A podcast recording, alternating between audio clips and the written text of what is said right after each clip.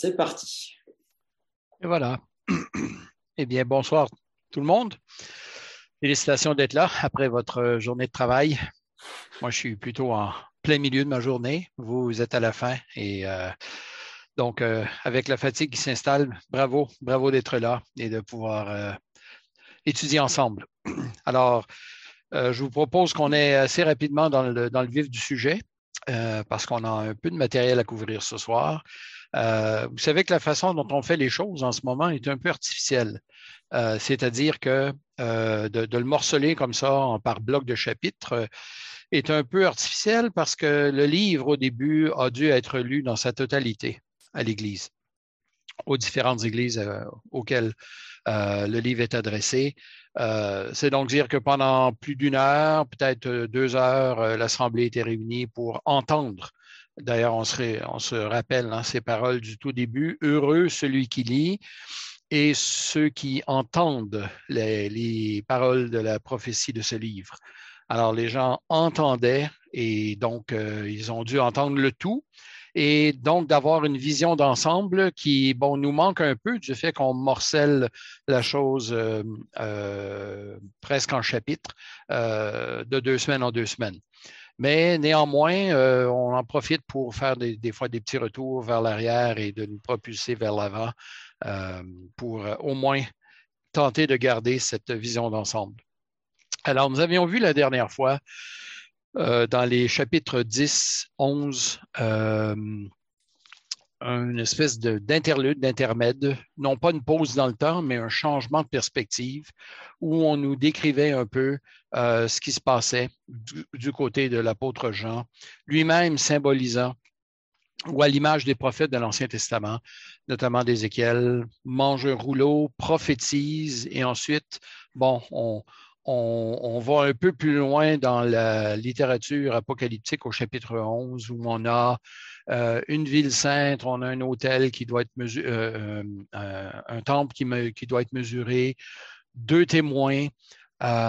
et l'interprétation que je vous avais présentée était une interprétation beaucoup plus symbolique que littérale, c'est-à-dire que je voyais là dans la mission de l'apôtre Jean une image de celle de l'Église qui est elle-même représentée par ces deux témoins qui sont appelés à témoigner et à même jusqu'à donner leur vie.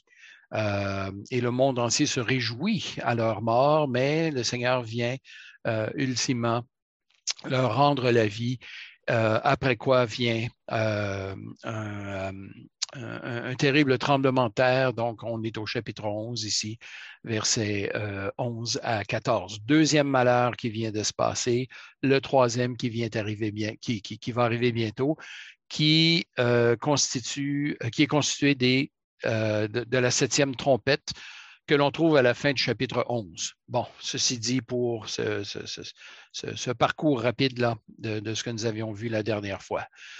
Alors, nous allons lire les versets 15 jusqu'à la fin du chapitre 11, simplement pour nous mettre en présence du texte, parce que c'est là où je commence ce soir.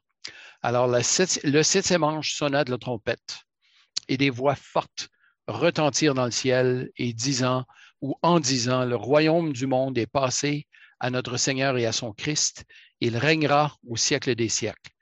Les vingt-quatre anciens qui étaient assis devant Dieu sur leur trône tombèrent la face contre terre, ils adorèrent Dieu, en disant, Nous te rendrons grâce, Seigneur Dieu Tout-Puissant, qui est, qui était, d'avoir saisi ta grande puissance, d'avoir établi ton règne, les nations s'étaient irritées, ta colère est venue, ainsi que le temps de juger les morts, de récompenser tes serviteurs, les prophètes, les saints, ceux qui craignent ton nom, les petits et les grands, et de détruire ceux qui détruisent la terre.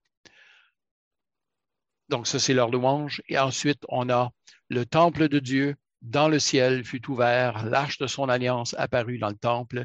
Il eut des éclairs, des voix, des tonnerres, un grand, tremblement de terre et une forte grêle. Il s'agit donc de la septième trompette.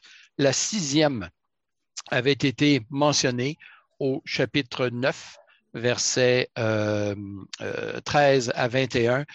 Et cette sixième trompette présentait un terrible jugement, peut-être même le dernier jugement.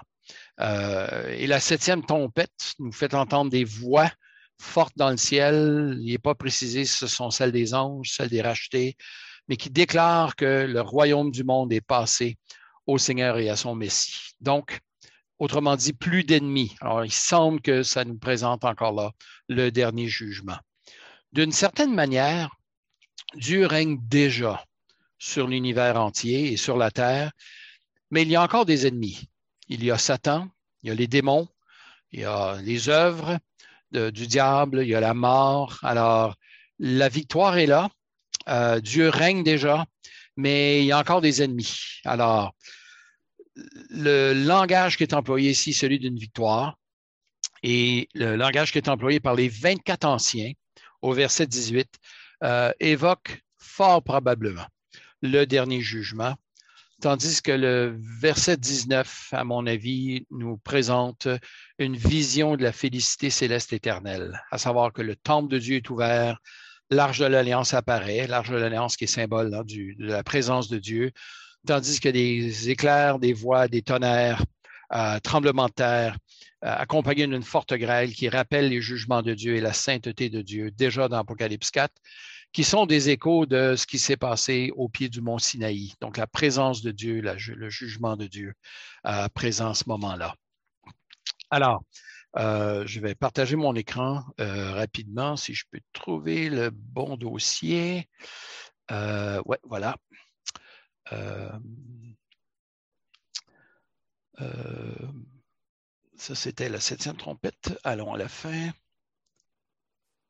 Euh,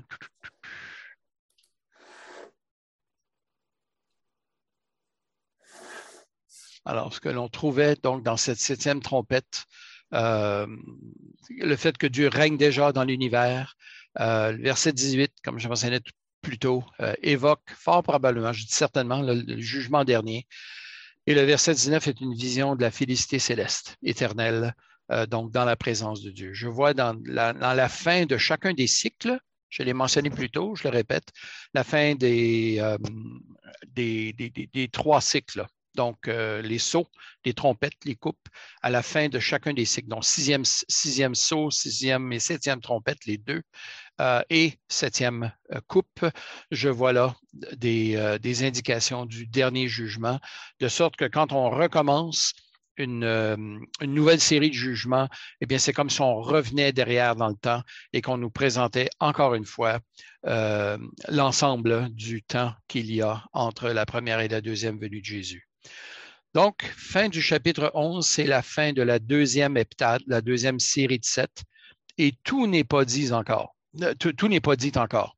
Euh, bien qu'on nous présente une série de jugements, euh, il reste encore d'autres éléments. D'ailleurs, il y a des éléments qui avaient été présents, euh, des, tonnerres au chapitre 10 que Jean s'apprête à écrire et l'ange lui dit de, ne pas révéler. Donc, tout n'est pas révélé hein, dans l'Apocalypse, euh, mais ce qui nous est révélé euh, est là pour nous réconforter, pour nous encourager à persévérer, pour nous encourager à annoncer l'Évangile. Alors, c'est un peu les thèmes que l'on retrouve dans le livre. Alors, il reste à partir de maintenant la femme, le dragon, les deux bêtes, ce que nous allons voir ce soir. Et il y a un nouveau cycle qui va commencer au chapitre 15, c'est le cycle des coupes. Alors, on progresse tranquillement dans notre, euh, dans notre euh, étude du livre. Nous arrivons maintenant à la... Euh, pardon, je vais... Je dois choisir le bon document. J'ai trop de documents ouverts. Je vais en fermer quelques-uns. la femme c'est celui-ci. Désolé, on travaille avec euh, différents outils. Donc voilà. Vous devriez voir euh, la femme, l'enfant, le dragon et les deux bêtes. Donc chapitre 13 et chapitre 14. Euh, au chapitre 12, euh, nous avons, euh, pardon, chapitre 12, 13. au chapitre 12, euh, c'est de nouveau un interlude. On, a eu quelques versets sur la dernière trompette et là, on retourne dans un interlude, espèce d'intermède, avant la troisième heptade, donc Apocalypse 15 et 16. Le symbolisme est très présent dans cette section-ci. Les opinions divergent entre les érudits évangéliques. Maintenant, souvenons-nous que de respecter le genre littéraire est essentiel pour n'importe quel texte de la Bible et particulièrement dans la littérature apocalyptique. Alors, c'est nécessaire plus que jamais de respecter le genre littéraire. Alors, certains symboles sont plus opaques que d'autres, mais le message général semble assez clair.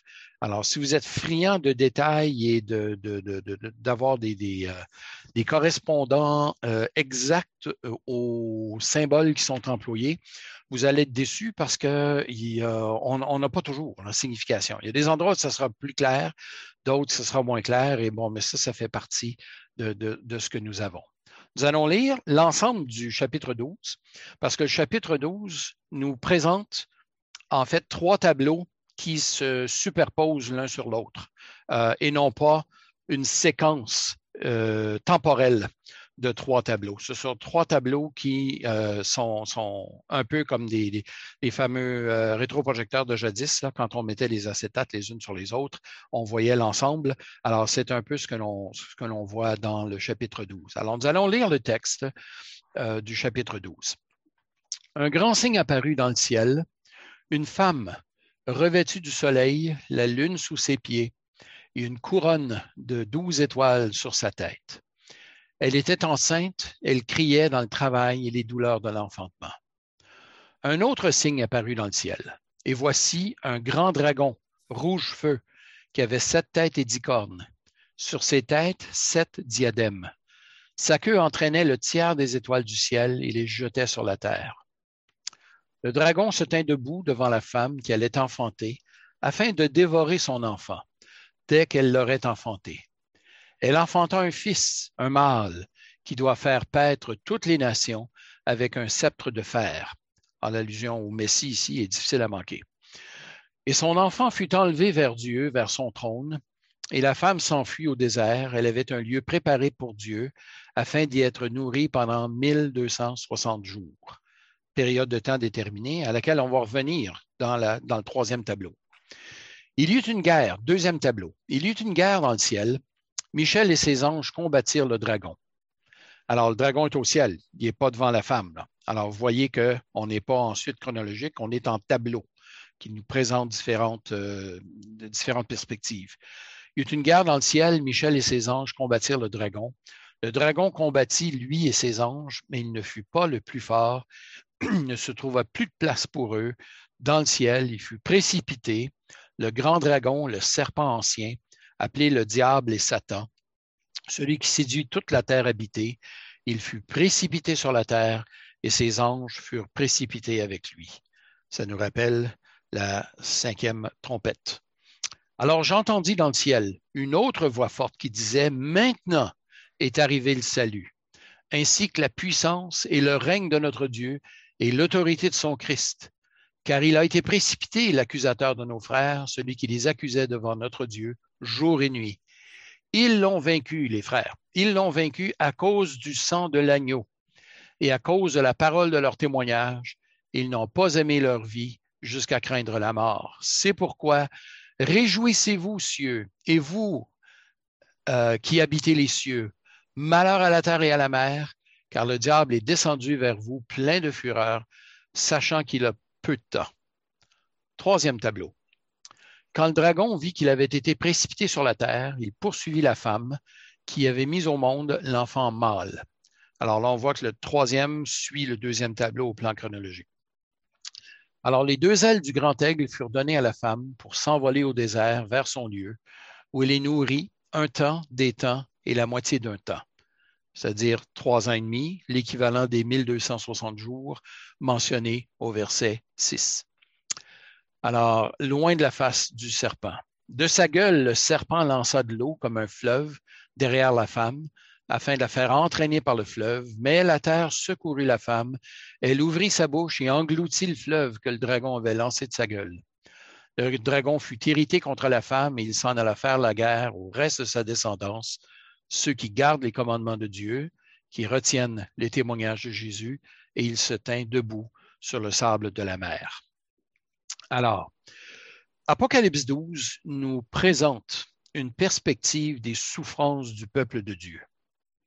On peut se demander euh, à quoi étaient dues les difficultés de l'Église au premier siècle? Est-ce que c'était la persécution romaine, le culte à l'empereur, euh, la chute de Jérusalem, la perte des privilèges associés au judaïsme, euh, la folie des empereurs, les empereurs surtout celle de Néron, mais la haine de la part des non-chrétiens, les rumeurs d'athéisme, parce qu'ils n'avaient pas d'idole, de cannibalisme, parce qu'ils mangeaient le corps, buvaient le sang de Jésus-Christ. Alors, cette accusation-là a, euh, circulé pendant un bout.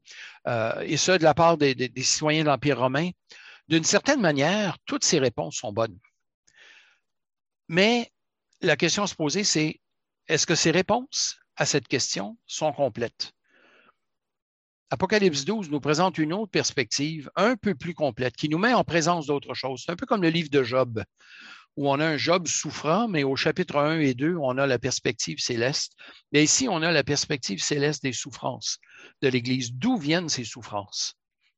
Euh, eh bien, ça nous, ça nous dit qu'au point, au point culminant, de manière ultime, le véritable ennemi n'est pas l'Empire romain. Ce ne sont pas les circonstances économiques, ce ne sont pas les gouvernements humains. Euh, mais il y a des enjeux, il y a des joueurs derrière ces euh, autorités, ces institutions, euh, et qui, bien malgré elles, souvent font le, font le travail de, Satan sans, sans, en connaître tous les tenants et aboutissants.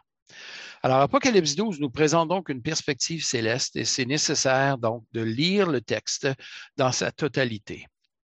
On a trois tableaux. On a d'abord une femme qui est sur le point d'accoucher et euh, qui donne, euh, qui, qui, est sur le point, donc, qui, elle crie dans les douleurs de l'enfantement. Euh, et l'identité de cette femme est débattue. Le catholicisme y a vu Marie, qui donne naissance au Messie. il est peu probable euh, même si les ailes qui lui sont données au désert sont, sont, sont employées euh, par l'Église catholique pour parler de l'Assomption de Marie qui aurait été divinement enlevée au ciel. Alors, le texte ne va pas dans cette direction-là. Ce que l'on sait, euh, est-ce que, bon, c'est une femme et, et, que le, elle donne naissance à un fils, l'enfant mâle dont on l'accouche est, est très certainement le Messie. Euh, quand il est décrit au verset 5 euh, qu'il doit faire paître toutes les nations avec un sceptre de fer, la chose avait déjà été dite au sujet de Jésus et par extension avait été dite aussi au sujet de ses frères et sœurs, ses, disciples euh, dans Apocalypse chapitre 2. Alors, loin d'être une référence à Marie, certains y ont vu peut-être une référence à l'Église, l'Église qui donne naissance au Messie mais on irait, euh, c'est difficile à soutenir euh, parce qu'en fait, ce n'est pas, l'Église qui donne naissance au Messie, c'est le Messie qui va donner naissance à l'Église euh, par sa parole et par, par, l'Esprit de Dieu. alors, certains ont cru qu'il s'agissait peut-être de Sion ou du peuple de Dieu dans l'Ancien Testament.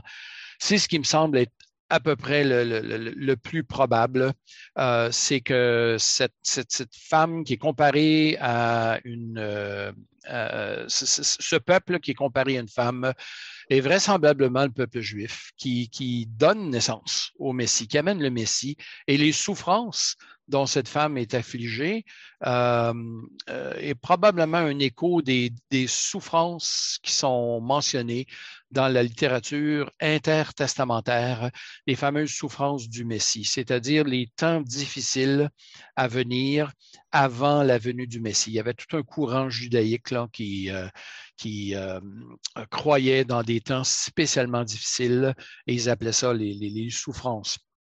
Euh, de l'enfantement.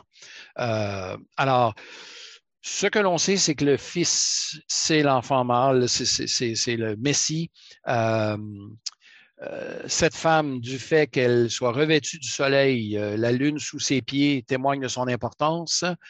les douze étoiles sur sa tête ont été rapprochées des douze tribus d'Israël. Alors, dans l'Ancien Testament, la ville de Sion euh, réfère souvent à tout le peuple de Dieu. Donc, vraisemblablement, il s'agit ici du peuple de Dieu de l'Ancien Testament qui amène le Messie. Le dragon veut dévorer cet enfant, cet enfant naître. Euh, c'est un dragon rouge-feu, sa tête est dicorne qui nous parle de sa puissance.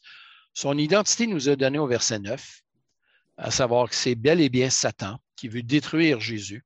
Euh, lors de sa venue.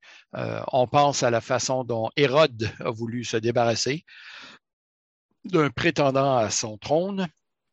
Euh, dans la littérature apocalyptique, on a souvent la mention d'un dragon ou d'un grand monstre. Son nom est Léviathan.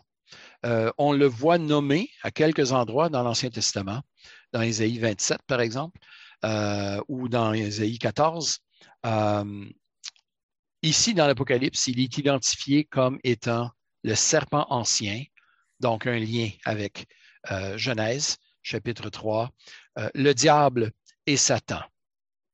Sa queue, il est dit, entraîne le tiers des étoiles. il s'agit fort probablement de son influence sur des démons. Est-ce que le tiers est à comprendre au sens littéral?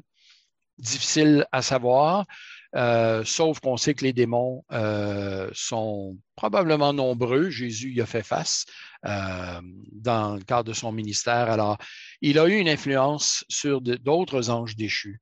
Et tout ce, tout ce, beau monde, si je peux dire, est, est jeté sur terre. Le désir du dragon est de dévorer l'enfant à naître. Chose surprenante.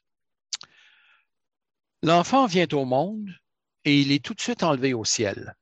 Jean ne nous dit rien à ce point-ci euh, sur cet enfant. L'image, la caméra n'est pas centrée, euh, le scénario n'est pas centré sur l'enfant, euh, mais sur le dragon et sur la femme.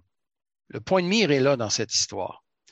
Alors, il est très peu dit, en fait, il a rien dit du ministère de Jésus ici, sinon que il naît euh, et euh, il, euh, son enfant fut enlevé, verset 5, enlevé vers Dieu et vers son trône.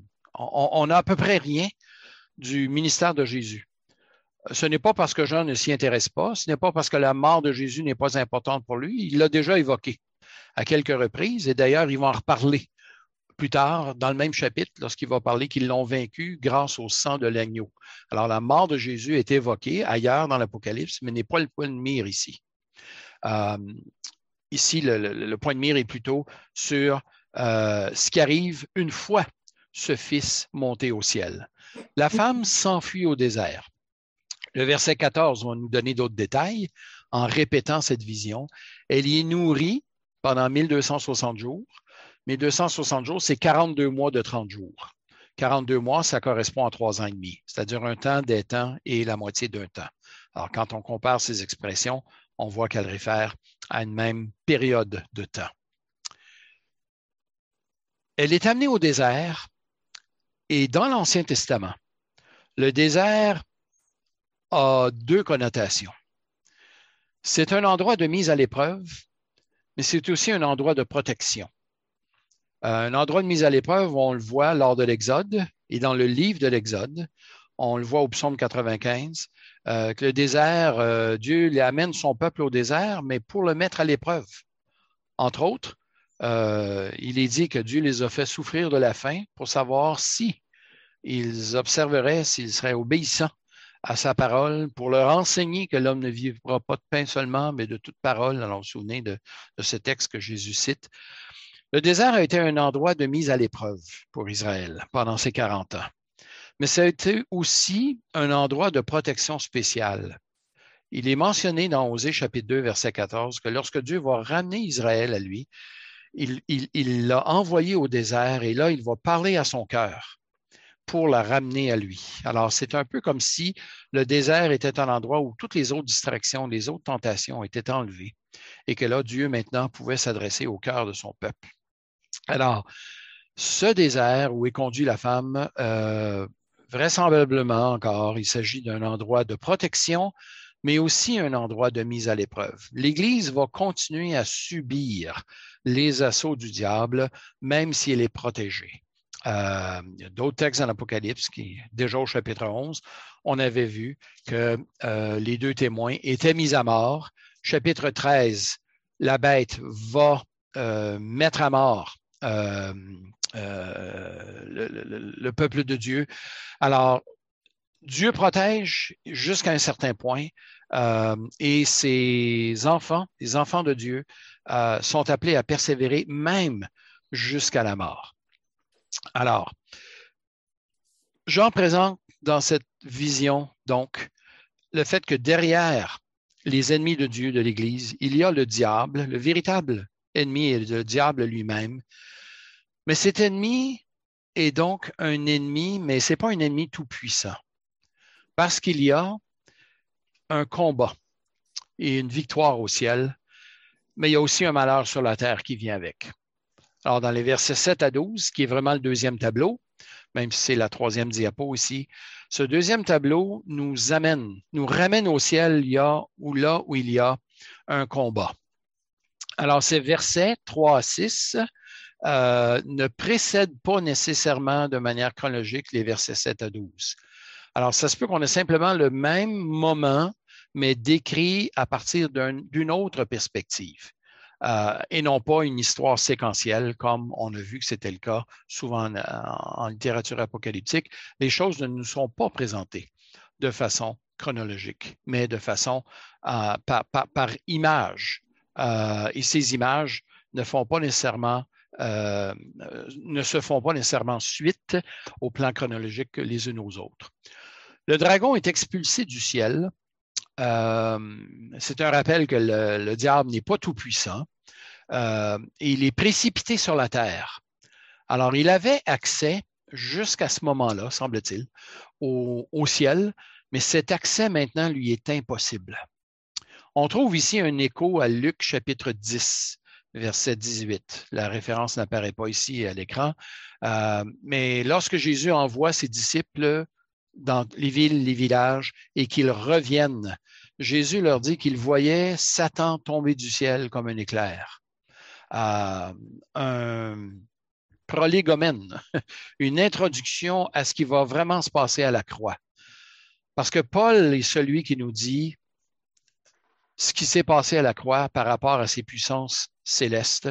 Dans Colossiens chapitre, 15, chapitre 2, verset 15, autre référence qui n'est pas ici, mais Colossiens chapitre 2, verset 15, où il est dit que Jésus a dépouillé à la croix, Jésus a dépouillé les autorités, les pouvoirs, les dominations dans les lieux célestes, les a livrés publiquement euh, en spectacle, en triomphant, en triomphant d'elles, ces autorités, à la croix.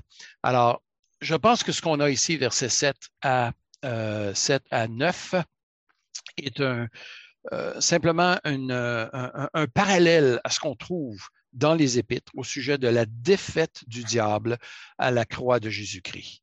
Alors, je vous avais dit qu'il y a des endroits qui sont un peu plus compliqués que d'autres.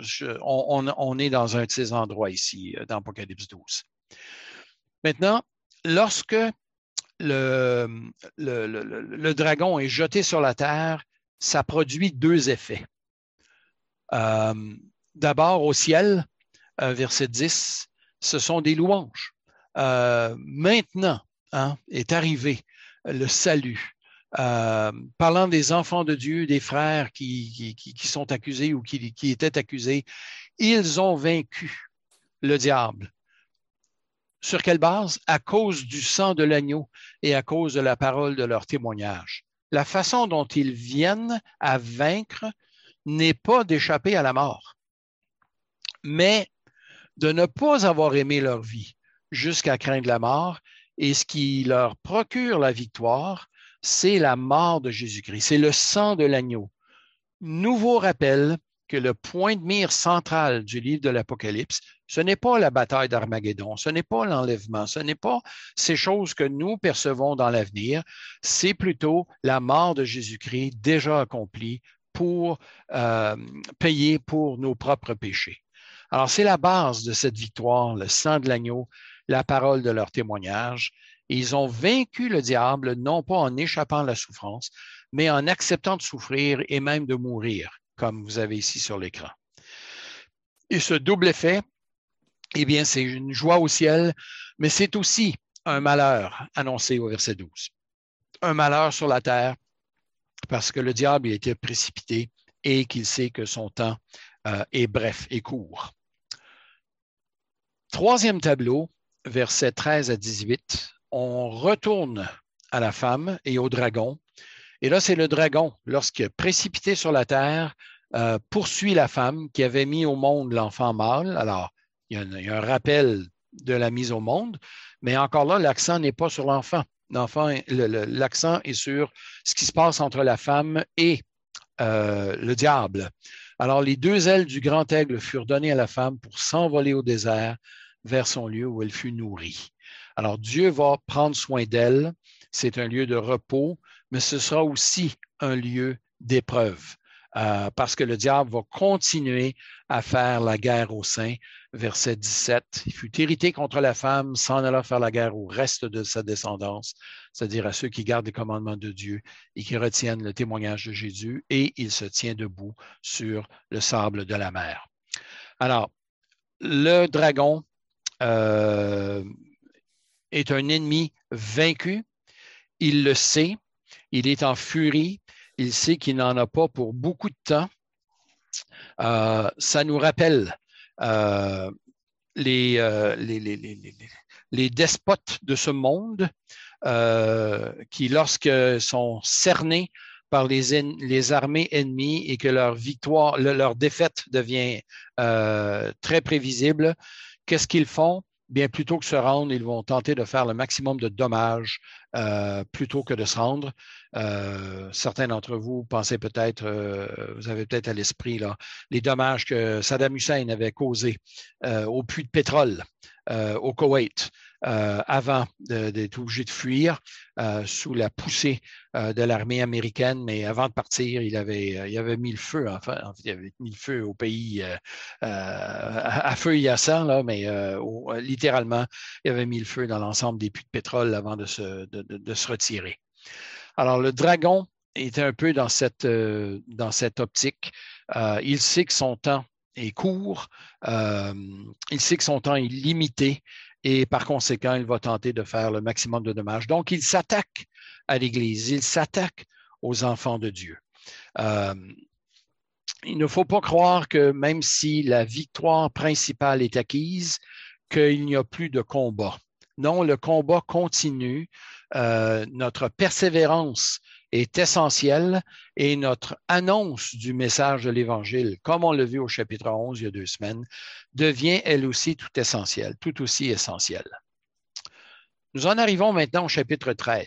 Je suis conscient qu'on survole euh, et qu'on ne voit pas tous les détails, euh, mais encore là, j'essaie de nous présenter le tableau d'ensemble afin de comprendre la suite du texte.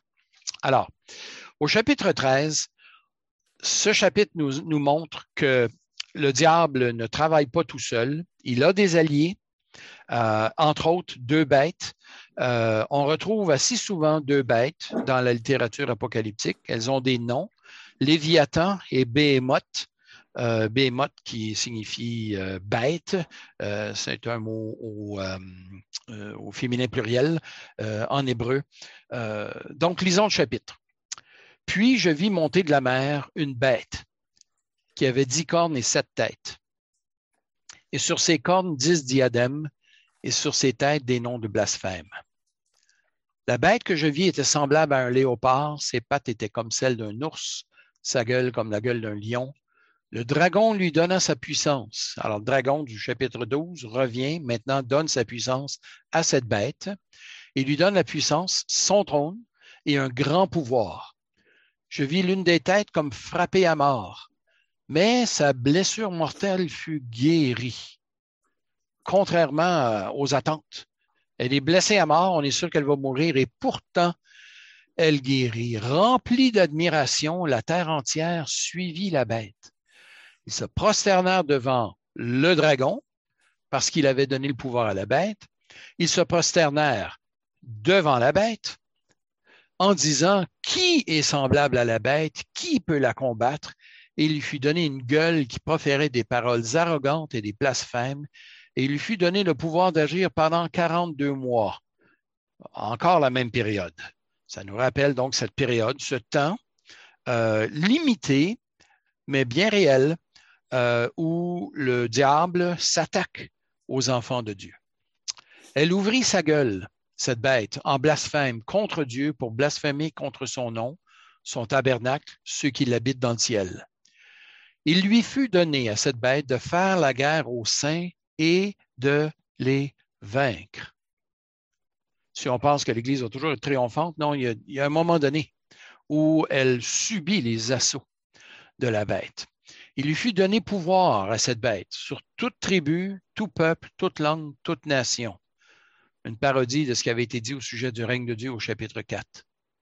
Et tous les habitants de la terre se prosternèrent devant elle. Qui sont-ils, ces habitants de la terre? Eh bien, il nous en est donné ici une définition en opposition. Ceux dont le nom n'a pas été inscrit dans le livre de l'agneau immolé dès la fondation du monde. Si quelqu'un a des oreilles, qu'il entende. Si quelqu'un est destiné à la captivité, il ira en captivité. Si quelqu'un tue par l'épée, il faut qu'il soit tué par l'épée. C'est ici la persévérance et la foi des saints. Je m'arrête dans la lecture, parce qu'il y a déjà quand même pas mal ici. À l'image du dragon, on a une bête. Cette bête a aussi sept têtes et dix cornes, mais elle a des noms de blasphème. Et elle sort de la mer, c'est dit. Notre appréciation de la mer euh, bien dépend euh, de notre expérience de la mer.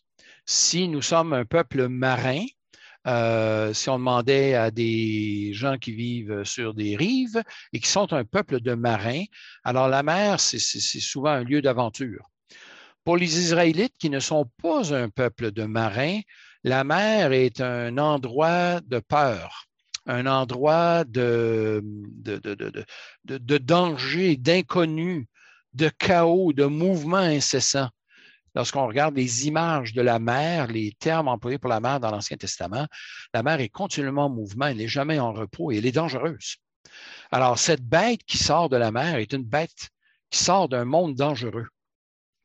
Et la description qui nous en est donnée nous rappelle le langage de Daniel chapitre 7. Euh, on a quatre bêtes dans Daniel 7, on a dix rois, même un onzième. Euh, et dans le livre de Daniel, on a un lion, un ours, un léopard, puis une bête monstrueuse à dix cornes. Euh, et bon, l'explication est donnée, ce sont des rois, des royaumes qui vont se succéder les uns aux autres. Dans l'Apocalypse 13, ici, on a, euh, on a une bête qui combine les éléments des quatre bêtes de Daniel. Donc, c'est une bête extrêmement puissante. Et elle réapparaît au chapitre 17. Il est dit de cette bête, elle était, elle n'est plus, et elle reparaîtra. Encore là, une parodie de Dieu, présenter Dieu comme étant celui qui était, qui est et qui vient, là, cette bête euh, revient au chapitre 17 où elle sera identifiée à un, euh, un règne, un royaume particulier. Le diable lui donne sa puissance, son trône, son pouvoir. Une de ses têtes est frappée à mort, mais contre toute attente, sa blessure mortelle guérit et ça suscite beaucoup d'admiration. Alors, quelle est cette bête? Est-ce qu'il s'agit d'un être humain? Probablement pas. Ces bêtes dans l'Ancien Testament sont souvent comparées à des royaumes, à des règnes, euh, à, des, peuples euh, qui viennent à régner. Euh, dans Apocalypse 17, versets 7 à 10, les sept têtes de la bête sont sept montagnes. L'allusion à Rome ou sept collines, l'allusion à Rome est immanquable dans Apocalypse chapitre 17. C'est sans l'ombre d'un doute. Il y a sept têtes, dix cornes, probablement sept empereurs. Est-ce que ça nous rappelle la totalité des empereurs à cause de leur nombre? Sept. Ce que l'on sait à partir de l'histoire du premier siècle, c'est que l'Empire romain est venu tout près de tomber, avec les assassinats répétés au Sénat, les empereurs qui se succédaient euh, les uns aux autres, entre 60, euh, je pense c'est 67 et 69 après Jésus-Christ, je pense qu'il y a eu trois empereurs qui ont été assassinés euh, rapidement, les, uns euh, après les autres.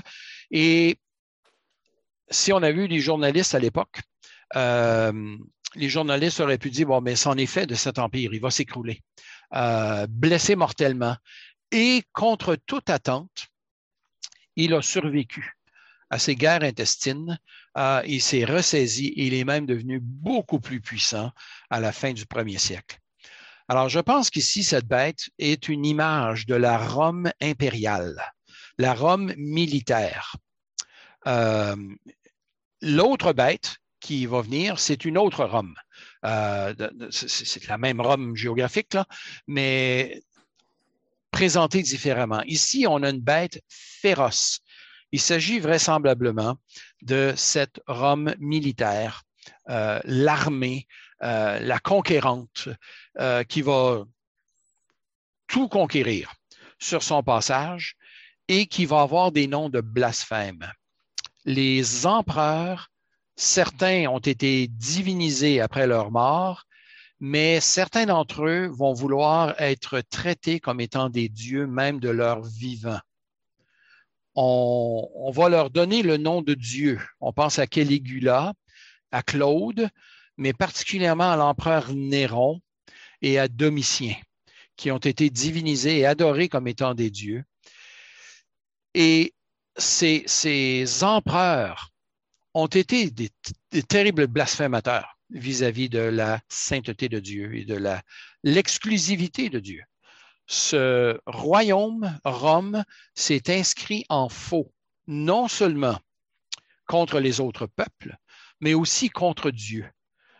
Une des choses qui tenait l'Empire romain ensemble, qui lui servait de lien, surtout en Asie mineure, là où sont les églises euh, auxquelles euh, l'apôtre Jean s'adresse dans l'Apocalypse, c'était le culte à l'empereur.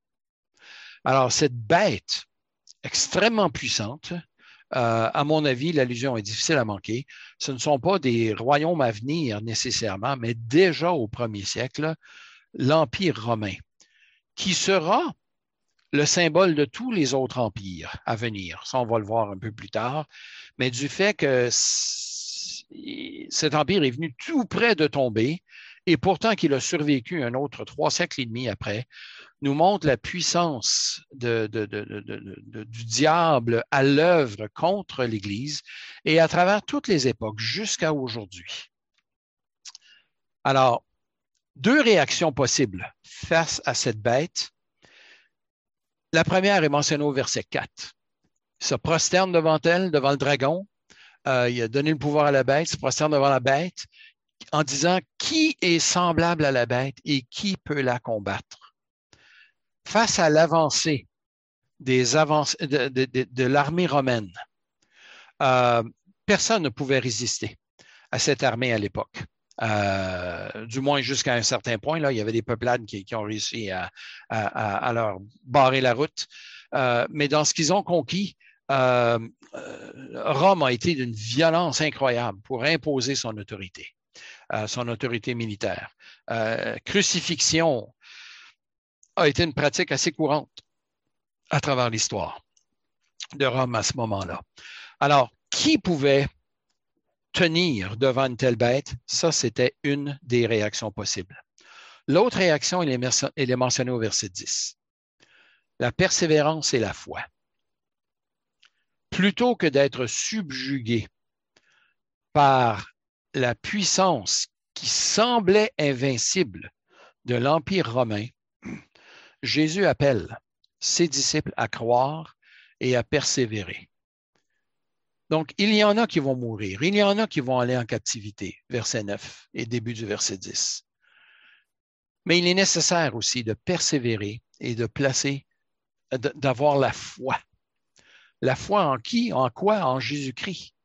La foi, ces gens vont être capables de vaincre cette bête par le sang de l'agneau. On a déjà vu au chapitre 12. Alors, cette Rome impériale prend de plus en plus de place à l'époque et Jean cherche à encourager les disciples à persévérer en Jésus-Christ. Une deuxième bête, celle-ci, elle monte de la terre, versets 11 à 18. Je lis le texte. Puis, je vis monter de la, terre une autre bête. Elle avait deux cornes semblables à celles d'un agneau. Elle parlait comme un dragon. Elle exerce tout le pouvoir de la première bête en sa présence, et elle fait que la terre et ses habitants se prosternent devant la première bête, dont la blessure mortelle a été guérie. Elle opère de grands signes jusqu'à faire descendre le feu du ciel sur la terre, euh, à la vue des hommes. Elle séduit les habitants de la terre par les signes qui lui fut donné d'opérer devant la bête, en disant aux hommes de la terre de se faire une image de la bête qui a été blessée par l'épée et qui a survécu. Vous voyez, hein, c'est cette idée que la bête, euh, la première bête aurait dû mourir et contre toute attente, elle a survécu. Il lui fut donné d'animer l'image de la bête afin que l'image de la bête parle et fasse mettre à mort tous ceux qui, qui ne se prosterneraient pas devant l'image de la bête. Elle fait que tous, petits et grands, riches et pauvres, hommes libres et esclaves, reçoivent une marque sur la main droite et sur le front que nul ne puisse acheter ni vendre sans avoir la marque ou du nom, euh, sans avoir la marque, le nom de la bête ou le chiffre de son nom. C'est ici la sagesse que celui qui a de l'intelligence calcule le chiffre de la bête, car c'est un chiffre d'homme et son chiffre est 666. Donc, on a une deuxième bête.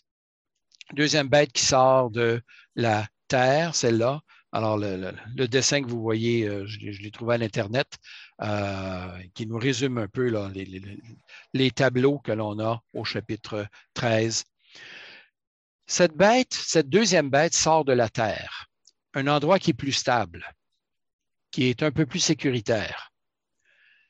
Cette bête n'a pas sept têtes et dix cornes, mais elle a deux cornes.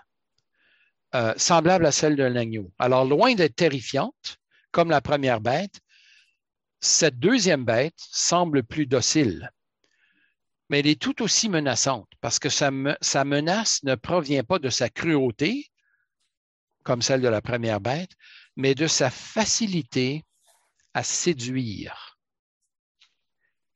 Si le diable rugit contre le peuple de Dieu et le traite dans toute sa cruauté, le diable a aussi d'autres armes des faux prophètes.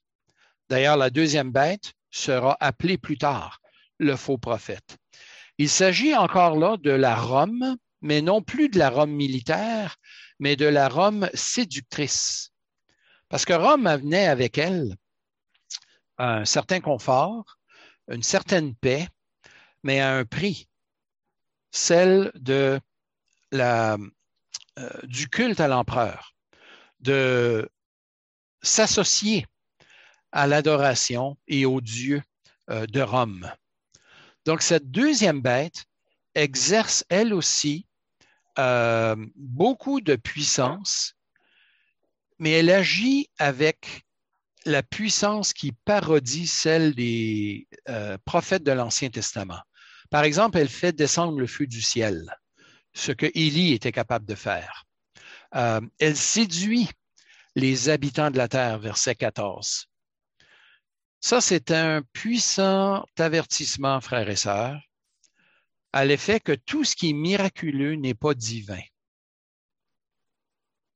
Parfois, on, entend parler de, soi-disant miracles qui, n'en sont pas et on, a, vite fait d'en conclure que euh, un bon nombre de ces choses sont psychosomatiques. Euh, il est fort probable que ce soit le cas mais il se produit aussi des choses qui sont inexplicables. Euh, et euh, si parmi les Égyptiens, on faisait parler des statues parce que ces statues étaient creuses et que des prêtres s'y tenaient à l'intérieur pour faire croire aux gens que ces statues étaient, euh, étaient animées. Et il y a probablement eu ce genre de choses aussi qui ont été pratiquées par euh, les Romains. Euh, néanmoins, il se peut qu'il y ait aussi des miracles. et tout ce qui, ce qui est miraculeux n'est pas nécessairement divin. Et notre société a perdu le discernement à cet égard. Il n'est pas sûr que l'Église contemporaine en ait nécessairement plus de discernement. Les charlatans, les faiseurs de miracles ne manquaient pas au premier siècle et ils ne manquent pas aujourd'hui non plus. Alors, la vérité de leur ministère ne doit pas s'évaluer à la mesure de leur soi-disant miracle, mais à la mesure de leur doctrine, de leur enseignement, de la place qu'ils donnent au sacrifice de Christ, du sacrifice de l'agneau. Euh, est-ce que ces gens ont une théologie de la souffrance et une théologie de la persévérance et non simplement une théologie de la gloriole euh, ou de la victoire à tout prix? On doit s'interroger comme peuple de Dieu aussi vis-à-vis de la possible présence de miracles aussi. Ce qu'on sait, c'est que cette deuxième bête agit par la puissance du dragon. Et son influence, eh bien, elle est dans la foulée de celle de la première bête. Et la marque de cette bête est de nouveau une parodie.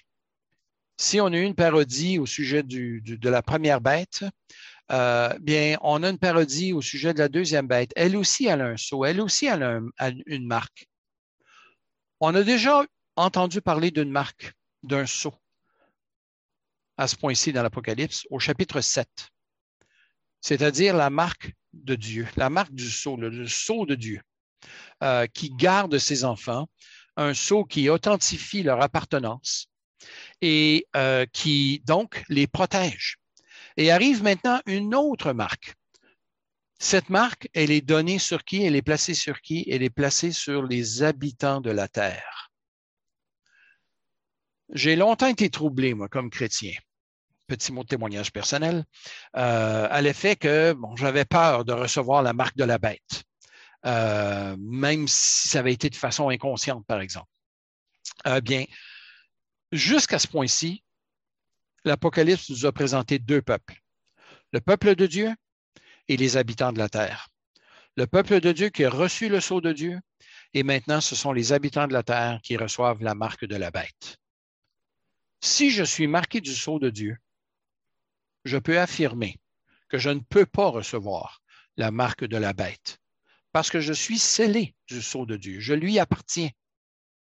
Alors, plutôt que d'être un sujet de crainte, en se demandant à quoi réfère le 666, à quoi réfère cette marque de la bête, on doit plutôt se réfugier dans le prochain paragraphe qu'on aura au chapitre 14, à savoir les 144 000 qui reviennent. Alors, on a un beau chapitre 14, un beau numéro 14, mais c'est le paragraphe qui suit où on a les 144 000 qui nous sont représentés, ces 144 000 qui, au chapitre 7, ont reçu le sceau de Dieu. Alors, le, le, chiffre de la bête qui est donné ici, au verset 18, c'est le chiffre 666. Différentes explications ont été apportées à ce chiffre-là. Certains ont pensé qu'il s'agissait d'un chiffre littéral, du triple 6. Euh, d'autres euh, ont pensé qu'il s'agissait d'une véritable marque physique. Et les hypothèses ne manquent pas, même aujourd'hui, pour euh, trouver à quoi réfère le 666. 666 peut être interprété de différentes façons. Ça peut signifier véritablement le nom de quelqu'un. En hébreu, il y a une valeur numérique qui est donnée euh, aux, lettres, aux consonnes, euh, de sorte que, par exemple, le roi David, David a la valeur numérique parce qu'on a la quatrième, la sixième et la quatrième lettre de l'alphabet hébraïque, 4 plus 6 plus 4 égale 14. Donc, si on voulait donner une valeur numérique au, euh, au nom David, on arrive à 14. C'est d'ailleurs probablement basé sur quelque chose du genre que Matthieu nous présente les trois blocs les trois séries de 14 générations d'Abraham via David, la déportation jusqu'au Messie. Trois blocs de 14. Il fait tourner cette généalogie autour de la promesse du roi David. Ici, on a le phénomène contraire. On n'a pas le total, on n'a pas le nom David, on n'a pas le nom du 666, on n'a que la somme de, euh, des valeurs numériques du nom en question. Et il y a eu toutes sortes de, de suggestions qui ont été données. Néron euh, euh, et, d'autres à travers l'histoire. Je, vous passe les détails, mais Mussolini en a fait partie, Hitler aussi, et d'autres comme ça à travers l'histoire. en fait, la réponse est qu'on ne sait pas. Le 666, s'il s'agit vraiment de la figure numérique d'un nom réel, on, ne sait pas à qui ça renvoie. Est-ce que les premiers lecteurs le savaient? Il y a une possibilité que ce soit le cas. Il y a une autre interprétation qui est possible aussi, c'est que Dieu est présenté dans le livre de l'Apocalypse, euh, dans, sa Trinité. Euh, il est saint, saint, saint, disent les anges. Euh, Dieu est présenté comme étant la somme de la perfection et le chiffre qui correspond à cette perfection dans la littérature apocalyptique, incluant dans l'Apocalypse, c'est le chiffre 7. Alors, si on, devrait, si on doit donner une valeur numérique, si je peux dire, à la sainteté de Dieu, ce serait 777. Mais ici, ce qu'on a, c'est 666, c'est-à-dire toujours un degré en deçà de la perfection. Donc, même si le diable prétend être Dieu ou amène les êtres humains à prétendre se substituer à Dieu, néanmoins, ils sont constamment réprimés ils, sont incapables d'arriver à cette perfection. C'est une autre possibilité. Euh, je ne sais pas exactement euh, où moi-même j'en suis. J'ai tendance à pencher vers celle-là, mais la valeur numérique d'un 660, un nom derrière la valeur numérique du 666 n'est pas impossible non plus. Euh, on avait vu au sujet de la première bête qu'elle avait été mise à mort elle avait eu une blessure, mais elle a réussi à survivre. Et si l'Empire romain est tombé, eh bien, d'autres lui ont succédé à travers le temps. Un peu comme les quatre bêtes dans le livre de Daniel, c'est qu'il va continuer, le diable va continuer à travers le temps à avoir des, euh, des alliés euh, qui vont continuer à le servir et qui vont s'attaquer à l'Église. Alors, cette deuxième bête n'est probablement pas l'image d'une seule personne ou d'un seul royaume, mais d'une série de, d'enchanteurs, de, de, courants de pensée, de philosophie qui tentent de séduire le monde, qui tentent d'éloigner les gens euh, de Dieu, euh, sachant, le diable sait très bien qu'il a peu de temps. Alors, Jean appelle ses lecteurs ici à persévérer, à discerner, hein, c'est d'ici la sagesse, celui qui a de l'intelligence calcule, il, les avait appelés au verset 10 à persévérer, à discerner, à garder la foi, à réfléchir avec sagesse. Il y a des temps difficiles. Et donc, il avertit, il avertit ses lecteurs euh, qu'il y aura des temps difficiles. Néanmoins, ces temps ne sont pas impossibles parce que c'est Dieu au plan ultime qui nous a rachetés. C'est le sang de l'agneau qui nous, qui, nous rachète et c'est par lui seul qu'on est appelé à vaincre. Si vous désespérez de votre euh, zèle à persévérer, Laissez-moi vous rassurer que si vous êtes scellé du sceau de Dieu, si vous appartenez à Dieu, eh bien Dieu prend soin de nous. Dieu est celui qui nous amène à persévérer. C'est lui dont notre salut dépend du début jusqu'à la fin. Si vous lisez Éphésiens chapitre 1, verset 3 à 14, nous nous rendons compte à la lecture de ce texte que notre salut a commencé avec Dieu dans l'éternité passée et que Dieu va le poursuivre, ce salut, dans l'éternité à venir. ce salut dépend de l'œuvre de Christ. Pas strictement. Et je pourrais dire, ne dépend pas de ma persévérance, parce que c'est Dieu qui persévère en nous aussi. C'est lui qui nous amène à persévérer, à grandir. Comment puis-je affirmer une telle chose? Parce que si Apocalypse 13 nous présente deux ennemis, Apocalypse 14, les premiers versets, on n'aura pas le temps de les regarder ce soir, mais je vais juste faire le pont avec Apocalypse 14. Même si nous avons un changement de chapitre dans nos Bibles, euh, le chapitre 14, c'est simplement le paragraphe qui suit ces autres paragraphes au chapitre 13. Et on a quoi? On a les 144 000 que Dieu a protégés et qui continue à protéger, euh, qui sont devant le trône, qui euh, gardés par la grâce de Dieu et qui rendent témoignage au Fils de Dieu. Euh, après quoi viennent des images du jugement, de la chute de Babylone et du jugement dernier, des images terribles dans Apocalypse 14. Ce sont les images les plus violentes que nous ayons du jugement de Dieu dans toute l'Apocalypse et dans toute la Bible. Alors, nous allons les regarder la prochaine fois.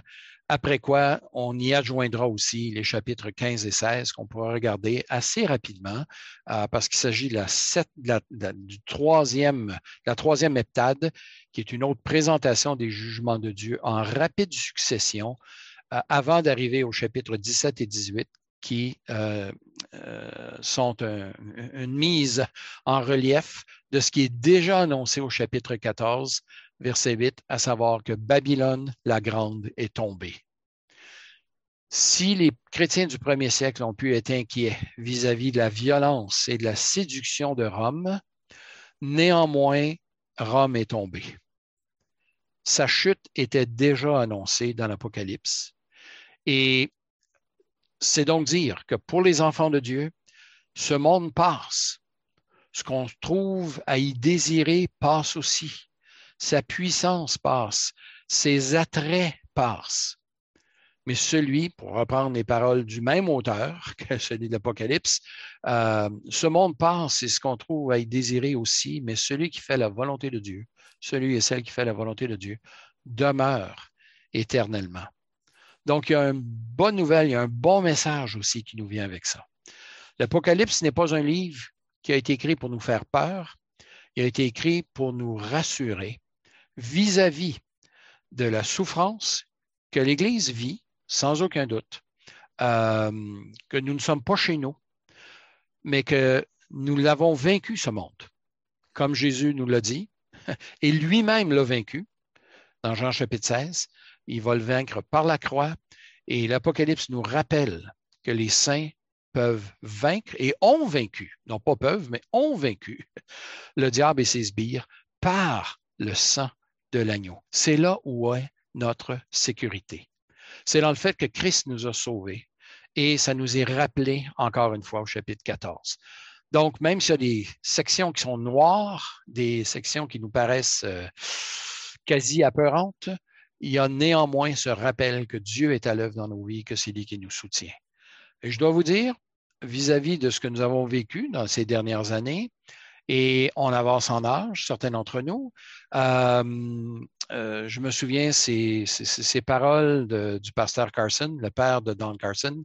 Euh, Monsieur Carson a été pasteur chez nous et je me souviens dans les dernières années qu'il nous disait qu'il il était inquiet vis-à-vis de sa propre persévérance. est-ce qu'il était pour se rendre? et je me souviens, lorsque j'avais 22, 24 ans et que j'entendais ces paroles, ça me semblait être celle euh, qui était bien loin. Je m'approche de cet âge maintenant et je me rappelle ces paroles de M. Carson. Et j'espère continuer à persévérer de la même façon qu'il a persévéré parce que ces, dernières années de sa vie l'ont amené à, à, se confier de plus en plus dans l'œuvre de Christ, qui seul était valable aux yeux de Dieu plutôt que notre persévérance était celle de Dieu à notre égard.